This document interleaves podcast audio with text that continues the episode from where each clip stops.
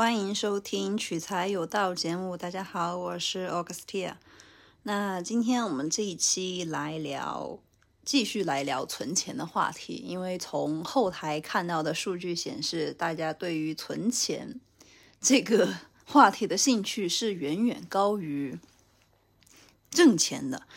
这个怎么说呢？就是我可以跟大家分享几个我的 tips。就因为我们这一期的话题叫做。存五到十万很难吗？我本身其实是一个非常会花钱的人，就是会，就是有。我觉得有的时候我可以达到散财童女的级别，就是这样子，但。存钱对于我而言的话，其实我个人认为啊，就是说，如果我能够存得到钱的这些 tips，肯定能够帮到大家。为什么？因为对于一个很难 存得下钱的人来说的这些使技巧都都很实用的话，那么我相信，其实大家如果稍微稍微是会精打细算，或者是有目标的，那么我相信，就听到这集音频的小伙伴们肯定都。还是会有所收获的。那我们接下来就开始，这边给大家讲几个小 tips，就是如果你真的想存到五到十万人民币啊，人民币，然后这个时间点呢会设在一到两年之内，对，从当下开始，从当下开始，我们不管你之前。的一个负债也好，或者是怎么样也好，当然就是说存下的这笔钱，你是把它放进银行理财，还是说拿去还债？这个我就不 不不想赘述了，因为各自有各自的一个情况嘛。好，我们开始，首先就是要你有一个目标，你到底要是存五万还是存十万，对吧？你自己要明白。另外的话，就是你一旦定下了一个目标之外，你之后你要。做的就是你把它扩大化，比如说举个例子，你要假设你真正要存的是五万，那么你至少要给自己设十万的目标。呃，从理可证，如果你要存十万，那么我个人认为你把目标再设高一点，十五到二十万都没有问题。为什么呢？因为第一个，你把目标设的高了，那么你自然有挣钱的动力，然后还有省钱的动力，对吧？然后因为在我们的生活当中，你会遇到各种各样的那种不可预测的必要的一个开支，这个开支可能不在你的一个预算范围之内，但是呢，它又一定要花出去，所以说它就会影响到你的存钱大计。对这个真的是我也有深有体会，我相信大家各位都深有体会，所以说就。把自己的目标立高一点，其实这个事情也是对吧？你有多余的，当然都开心啦。比如说我想要存五万，那么我可能又多存了个五千，那这样不是很好吗？对吧？然后，嗯，可能我的目标是定到了八万，但是我最终存了五万五，但是还是达到了你预期的一个设定的值嘛，对吧？所以说就。把目标定高一点的原因是，第一个你自己更有动力，第二个呢，可能就是可以去，呃，预就是说付一些不可预测的，但是你又是必须要付的那种开支，这是一点。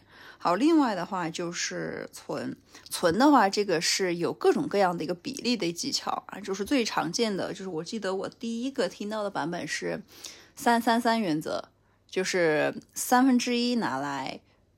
就是说，你拿到了一笔钱之后，不论这笔钱是多是少，比如说今天是抢到了一个红包，对吧？还是明天发了工资，或者是后天又发了绩效奖金，就这种，无论这笔钱有多少，一块也好，一百也好，一一万也好，就是你就这么分，三分之一你就拿来现金作为一个就是活期嘛，自己的一个账户。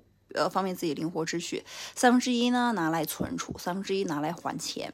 还钱这个意思就是你可能会身上有贷款，就是房贷啊、车贷呀，就这种，或者是你自己欠的什么信用卡 花呗，就是这样子的。还有那某杯、某条、某卡，对吧？是这么来说吧。还有现在还有什么某贷，就是现金好像也可以，就是还有什么金条，是不是？我好像因因为我不用。这些网商的一个借贷很久了，所以说不太知道现在的一个更迭速度的问题。虽然说他时常推送给我，但是我从短信上已经回复拒绝，请回复，就是说拒绝请回复 R，就是这种我已经发了很多那个 R 了，所以说就字母 R 嘛，refuse 的意思，所以说就 我已经很少收到这样的短信了。这个也是极简生活的一部分，改天跟大家再专门聊一下极简生活如何帮你存到钱，这个也是一个话题。好，接着就是。嗯，除开这这样的一个方法，还有就是说，还有另另外的一些存钱的一个比例，比如说今天是一号，对不对？那么你今天存，我举个例子，存三十或者三十一块钱，我这个只是一个比方。然后呢，到然后依次类推，对吧？明天就存二十九，然后后天二十八、二十七、二十六，就这种递减。等到月末的时候，你是不是只剩一块了？就只剩一块了。对吧？那么存下来，就这个方法我用过，好像每个月是可以存个，就是如果真的是这个数的话，你可以存个好像三到五千吧，如果我没有记错的话，这个数字，嗯，但是这个的话，当然就是 肯定存不了五万，对吧？那这个离五万太远了嘛，就是有小伙伴会反驳我，这个只是一个比例，就是这个一个比例，就是说你可以根据这个比例对照，你要。就是说你要存多少，就是这个比例。那我现在来算一下好了。假设假设你一年要存五万五万的话，然后除以十二，你每个月要平均存四千一百六十六块钱，就是存啊，存四千一百六十六块钱。那像刚刚我们说的，假设是呃，假设这个月我们假设这个月有三十号，对吧？然后呢，第一天一号存三十块，然后。嗯，三十号的时候存一块，对吧？就是依次递减，乘以十，我看一下，就四百六十五，那就是你扩大十倍，不就不就不就行了吗？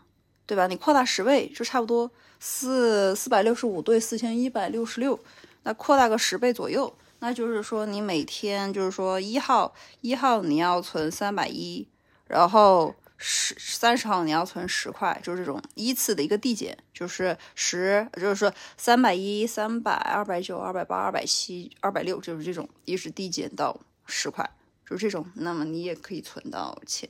就是为什么一定要在在第一天的十一号呢存三百多，就是存最多的呢？就是因为先苦后甜嘛，对吧？这也是一个比例的问题。另外呢，还有一些存钱的技巧，比如说大家发了工资之后。你先要考虑你这个月要存多少钱，对吧？假设就是要存四千一百六十六块钱，那么的话，你就先把这笔钱给拨出来，你再去花你的那些就是说工资里的钱，但是不准超支啊。如果说自己还就是入不敷出，比如说我要付我的房屋或者是房贷，然后呢，我还要呃付我的基本的一个日常的一个生活费的一个开销。呃，衣食住行，然后接着呢就付了那个，接着再加上四千多块钱，我好像已经超出了我的工资。那么，我个人认为啊，很简单，要不然你就再找一份工作兼职，对吧？要不然你就换一个更高薪的一个工作，就只能这样。就如果你真的真的很想要存下这笔钱的话，因为每当你设立一个目标的时候，其实你是在改变你的一个生活，对吧？你一定要做出一点改变。要不然你设定的这个目标，它是按照你原来的节奏，它是不可能达成的。所以说，你肯定是要去从它的过程上去改变。你如果你过程不改变，你怎么能改变结果呢？对吧？就是这样的一个道理，希望大家能够明白。这个也跟 减肥一样，对吧？如果你要把那个肥减下来，你要么运动的多，你要不然吃的少，就是你要不然就是两者都兼具，你不能两样都。对吧？就是这个是这个道理呢，其实是比较简单的。所以说，嗯，其实就是以流进流出的这样的一个关系，开源节流嘛。就希望大家能够明白。啊，另外的话，我是觉得还有一点很重要的是要控制风险，就跟我刚刚说的第一点一样，就是肯定会有一些你无法预计的一些支出，比如说。我最近遇到的一个事情就是，我们有一个项目，然后呢，他需要去有一个资格证。虽然说那个资格证考试就是考取起来吧，不是很困难，但是他就是要花这笔钱，嗯，是一个四位数的钱。就是也不是特别多，但是呢，它不在我的支预算支出 范围之内，是这样子。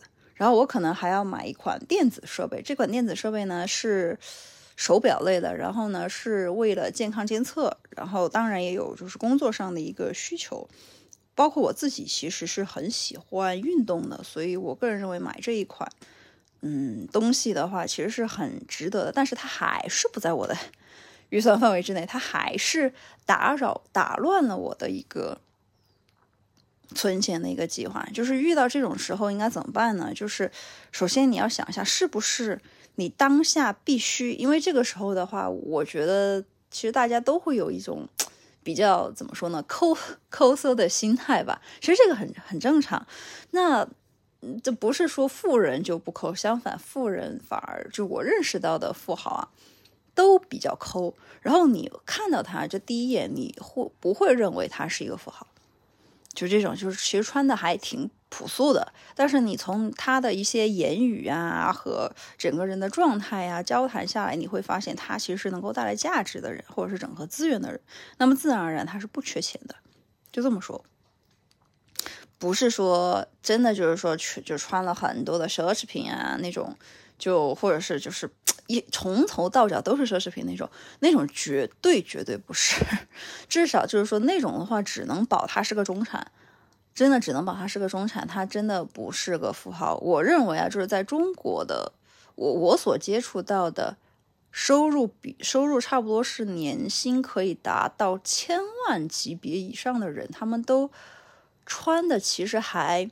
挺朴素的，我我个人认为他们其实也主要主要是他们也没时间去打扮自己。真的，你有这个时间赚钱，你不会想要去怎么说？你把自己收拾干净就已经叫什么？就差不多了，真的就差不多了。最关键的是你能带来什么价值？你可能花一分钟时间叫什么？喷个香水啊，或者是这有这个时间，真的你还不如去多挣几个，多拉几个客户，多挣几个订单。除非你是很高调的那种啊。比如某地产的那个老总，对吧？就是某些地产公司的老总，他是真的在之前的岁月当中是很很高调的，但是现在可能会慢慢的，嗯，大家都懂的嘛。然后我就不多说了。这个时候呢，其实还是低调做人比较好，真的。因为的包括那些大佬，其实你不要看着他其实很风光，但是他其实还是。有的时候他其实也挺，嗯，挺辛苦的。这么说，真的真的是这样。有而且有些支出啊，有些损失，你看着他可能前几年挣了很多，但是他可能之后要还的债更多，真的就是这样。好，我们是弄弄回来。所以说，这又牵扯到了，就是说这个控制风险下面的另外一个小的细分的话题，就是你要赚的这个钱，对吧？你要尽可能的避免你支出的一个风险。对吧？要不然的话，你就去控制它；要不然你可以少付，或者是延期付。如果时间对你不是最重要的而言，那么你可以少付，或者是免息的分期付。现在不是有很多免息分期付款的东西嘛？对吧？然后另外的话，就是尽可能的要去投资或者是购买资产。这方这个的话，就是第一个，它是能够给你带来增值效应的东西。比如说，你买一款。运动的手表，虽然说这种三 C 类的电子产品，它的贬值速度非常快，但是如果它能够给你带来身体上的价值，那么我个人认为它是无价的。这个你其实是可以投资，对吧？你身体是革命的本钱，你没有个好的身体，你怎么赚后续的钱呢？这个是对吧？这个是很明显的一个道理。另外的话，如果你是为了考证去花钱，比如说我考取了这个证书之后，我可以跳槽成功再涨薪，比如说呃，举个例子啊，翻倍或者是一两千。那么我觉得是 OK 的，前期你投入嘛，后期你就享福了。那这个是 OK 的，因为你能挣回来，你能挣回来。然后第一个你要购买的是资产，然后接着是不要去购买那些虽然说它是资产，但是它后面的风险杠杆很高。就像我刚刚说的一个房地产，就是或者是那种 P to P 那种，它会爆雷的理财产品。就是说，它的第一个，它的价格可能会随着市场的波动而波动。第二呢，就是它可能在这段时间它是保值的，但是它可能之后会由于某些宏观政策的原因而贬值，而且是迅速的贬值。就这个我就不多说了，其实大家这几年都挺有感触的，对吧？所以说大家尽可能的要，还是那句话吧，第一个投资自己的身体健康，我觉得这个是很有必要的。但是其实这个也花不了多少钱，对吧？你少吃外卖，多吃健康的食物，蔬果反而还能够省钱，对。另外的话就是多读书，多投资自己的大脑。这个对于刚初入职场的小伙伴和学生党而言都非常的重要。包括很多我认识的老板啊，其实真的就是大家要相信一句话：真的读书是能够增加大家的一个运气的。这个不是说你一定要去考哪个学位或者考哪个资格证，你就是每天花半个小时读书，你。就是有选择性，你可以读一些教科书，你自己感兴趣的，或者是对你有提升的，就都可以。这个其实是真的能够给大家带来运气，嗯，让你自己至少成为一个能够攫取到不同思想，尤其是深刻思想的一个人。你不一定真的要成为老学究，对吧？只是说你可能就是说，你今天读到的书，你学到的一些。不论是沟通技巧也好，还是深刻的思想对一个事情的一个洞察也好，你可能过两天就就会用到，但是你也可能两年后才能用到。但是这些都会成为你无形的一个资产。比如说，你真的读了很多，比如说商管的书，然后呢也接触了很多 case，然后你去求职的过程中，你是一定会遇到应用到，就是用到这些本领的，对吧？用到这些本事的，那么这些都是可以成为你加薪的一个筹码嘛。对吧？其实这个道理还是比较、比较、比较简单的。然后接着就是不要去购买那些高风险杠杆的，看似是资产，实际上它是负债的一个东西。比如说最近不要成为 房地产的接盘侠，这是可以说的吗？哎呀，其实房中国房地产市场，对吧？大家都很明白了，我就我就不多说了。再说我这一集可能就播不出去了。嗯。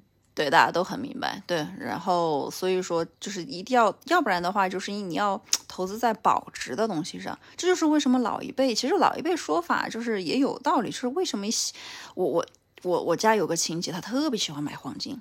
这个可能我我是认为就是说这个他他是有道理的，对吧？至少保值啊，至少保值。他虽然说可能就是增长，就资财富的一个增长，或者是资产的一个增增长，它可能不是很。很迅速或者是很很快的那种，但是它真的保值。就从我投投资的那些方式，比如说基金、股票、债券，还理财、黄金，就贵金属嘛，嗯，然后房固定资产而言的话，它真的是保值的，真的保值。大家可以没事的时候可以存一点，就真的遇真的遇到了新冠那样子的话，是真保值啊，是真保值，真的。好，那我们这一期就先分享到这里，给大家分享了几个存钱的小技巧，也给大家分享了几个降低风险或者是降低支出、避免那种看似是资产投资，就是存钱的投资，实际上是呃负债的一些小 tips，希望大家能够有所收获。那么我们下期再见，拜拜。